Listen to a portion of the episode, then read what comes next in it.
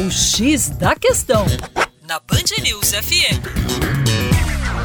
Salve, salve, ouvintes da Band News FM BH. Meu nome é Vitor Augusto e sou professor de Geografia da equipe Terra Negra. Eu vou iniciar agora uma explicação sobre o que são os deslizamentos de terra. Um deslizamento de terra é tecnicamente chamado de movimento de massa.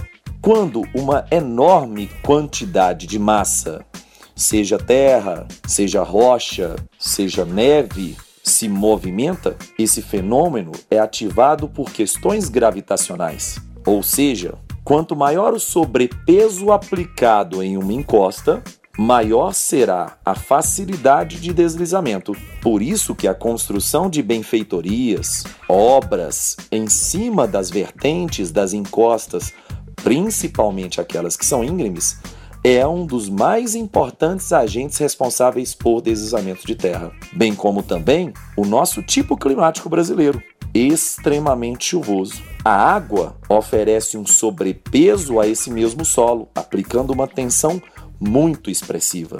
A água também colabora para a redução da coesão das partículas do solo. É como se o solo ganhasse uma característica cada vez mais fluida o solo ficasse muito pouco coeso e muito pouco resistente ao desenvolvimento do deslizamento de terra.